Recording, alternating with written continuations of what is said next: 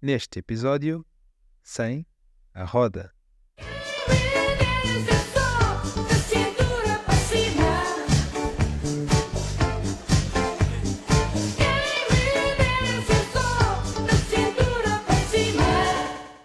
A roda é talvez dos primeiros grandes desenvolvimentos científicos.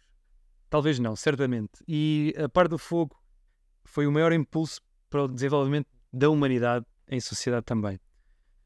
Se não tivéssemos a roda, a primeira grande coisa que eu veria que não teríamos seria os meios de transporte. Teríamos um grande atraso nos meios de transporte, nomeadamente no transporte de mercadorias. Também teríamos uma menor comunicação entre as diferentes comunidades e isso poderia levar a um retardar do desenvolvimento da sociedade. Uma coisa que eu creio que aconteceria seria que, um pouco à semelhança do que acontece hoje, pelos mesmos motivos, é que as zonas costeiras seriam ainda mais desenvolvidas relativamente às zonas mais interiores, porque o transporte de mercadorias faria-se através da água e não tanto através de terra. Nós teríamos também uma sociedade com menos trocas mercantis e possivelmente um aumento grande de custos e de tempos de espera para transportar as mercadorias, porque ter que dar a volta a continentes inteiros para transportar mercadorias de um continente a outro seria sempre o mais complicado. Também me foquei certamente por ser aquilo que é o mais óbvio e que faz mais sentido nas deslocações, seria um entrave grande ao nosso desenvolvimento. Creio que, tal como temos vindo a concluir em alguns temas, chegaríamos de outra maneira a um estado tecnológico equiparável ao que nos encontramos agora, mas acredito, como tu referiste, certamente muito mais tarde. Porque de facto a roda facilita bastante esta questão, principalmente o transporte das, das mercadorias. Eu tentei procurar uh, qual é que seriam as soluções à parte dessa. Temos o transporte sobre a água, como tu referes muito bem, que nós já, já temos. Mais tarde também encontramos a via aérea. E eu procurei perceber se numa fase mais uh, primitiva nós teríamos tentado encontrar outra maneira, talvez procurando imitar uh, os animais ou tirar dali alguma coisa, mas esta hipótese é muito virada para a ficção científica, no sentido de imaginar estruturas tipo aranhas, como se vê nos filmes. A roda tem a vantagem de ser bastante simples e de funcionar bastante bem. Pensei também nas lagartas, como se tem nos veículos utilizados a nível militar, e depois nos, nos países que têm condições climatéricas diferentes, como é o exemplo do gelo, vê-se também bastante o uso de trenós com linhas de ferro que permitem deslizar, sendo puxadas por uma tração, seja ela animal em primeira instância. E temos também, obviamente, falando disto, o, a linha férrea e os comboios, a roda tem uma particularidade na nossa sociedade que é nós usamos-la quase para tudo.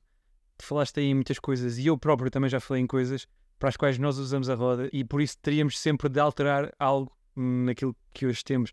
Mesmo o transporte marítimo utiliza rodas, o transporte aéreo utiliza rodas.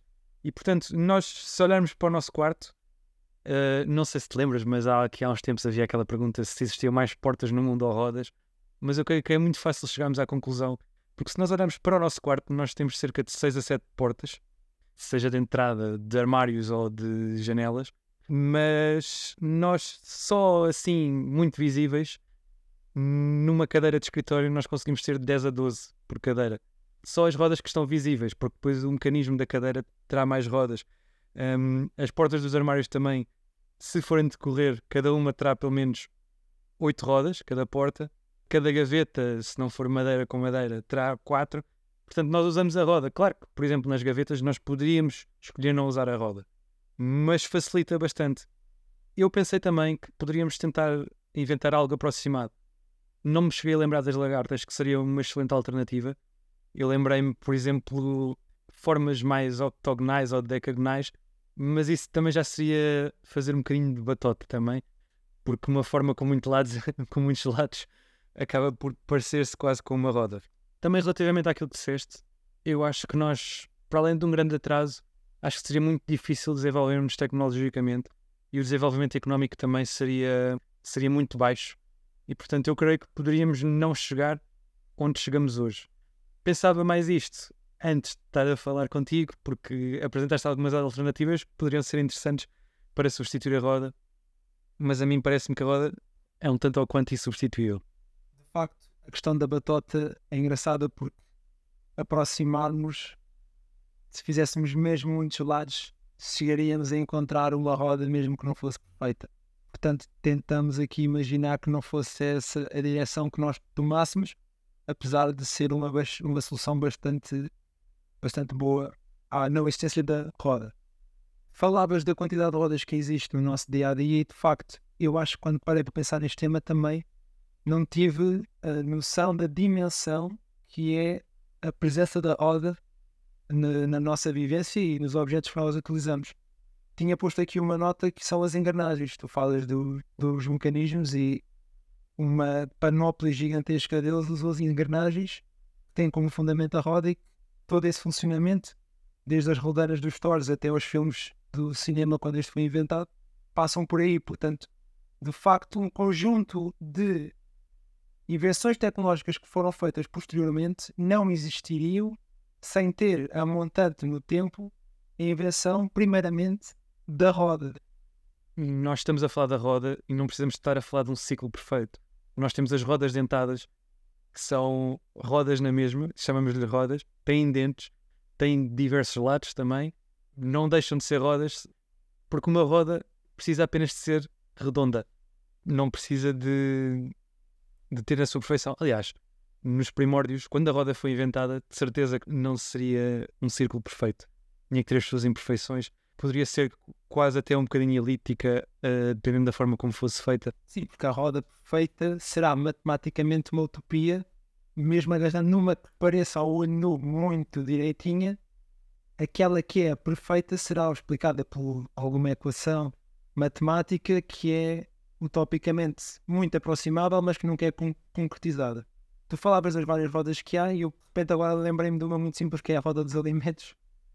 E isto para dizer que mesmo na nossa mentalidade, o facto de nós termos inventado a roda leva a que nós tenhamos uma visão das coisas que nos levasse a criar, por exemplo, a roda dos alimentos, a dividir coisas assim, a ilustrar a percentagem com custo às rodas, mostrar a fatia do bolo, os bolos não seriam daquela forma, penso também na nossa forma de ver os ciclos, de imaginar até quando se, quando se estuda a biologia da semente até depois à flor que volta à semente.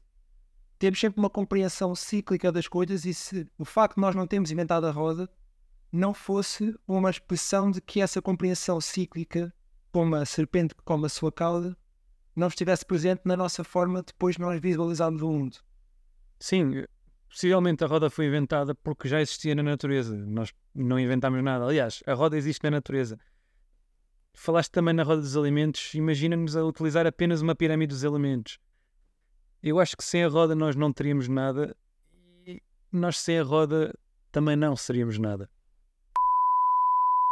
Não resta margem para dúvidas. A roda, nas palavras de Gandhi, é uma requintada peça de maquinaria e a sociedade vive em gratidão para com o seu desconhecido inventor.